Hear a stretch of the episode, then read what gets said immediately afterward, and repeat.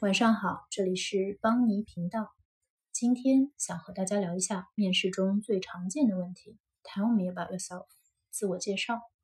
很多人都会准备这个问题，但可能往往会忘了考虑一下，从面试官的角度来说，如何回答才是最合适的。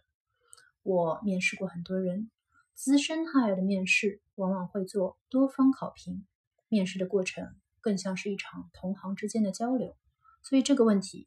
可能根本不会问，但还有很多其他时间里，比如为其他部门友情客串面试，为部下二审 candidates，或者参与应届毕业生的招聘过程时，往往会使用比较标准化的问题。那这个问题就往往是第一个。一般来说，这类面试的场景是这样的：我刚刚开完一个会，大脑还没有转过频道，还在想着和和业务相关的事情。这个时候，我匆匆赶到面试现场，坐下来。于是呢，自动就问了这个问题，是为自己买一些时间喘口气，也是让对方提醒我一下，他到底是我之前看的 CV 中的哪一份。比较有趣的是，在这最前面的几分钟里，我就已经自动的决定了，我是不是对这个人更感兴趣，还是会例行公事的继续问这些标准化的问题。所以这两分钟是至关重要的黄金时期。我建议，如果你是来面试的这个人，那么第一要务就是你迅速的要总结一下我是谁。当然了，要用适合你自己的方式，适合你自己的风格。但是第一要务就是迅速点出这是我的 CV，这是我的特长，你能记起来吗？我就是这个人。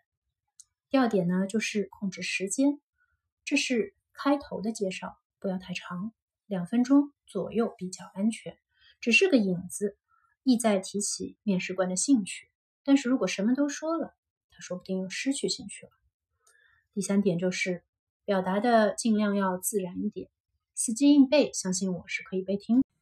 当然了，有效的表达还是很重要的。如果这个面试是英语的，但是你英语不好，那还是要多多练习，才能保证你能够有效的表达自己想说的话。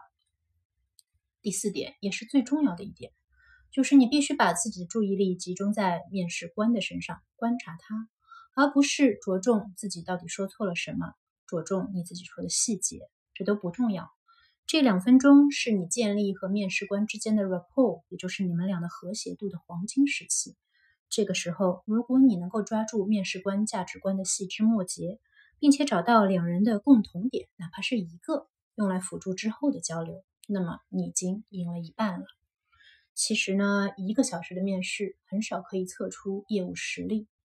面试官们不管承不承认，都是在已经筛选出合适的 CV 中寻找自己喜欢的那个和自己合拍的那个，而这也同时是你挑选公司的一个过程。所以呢，这个时候能够寻找价值观的共通点才是成功的关键。换句话说，如果你找不到这个共通点，那么。即便面试失败了，也不是什么坏事儿，因为这份工作也许并不适合你，这个环境也许并不适合你，你去做了也未必会开心。好的，那今晚就到这里了，晚安。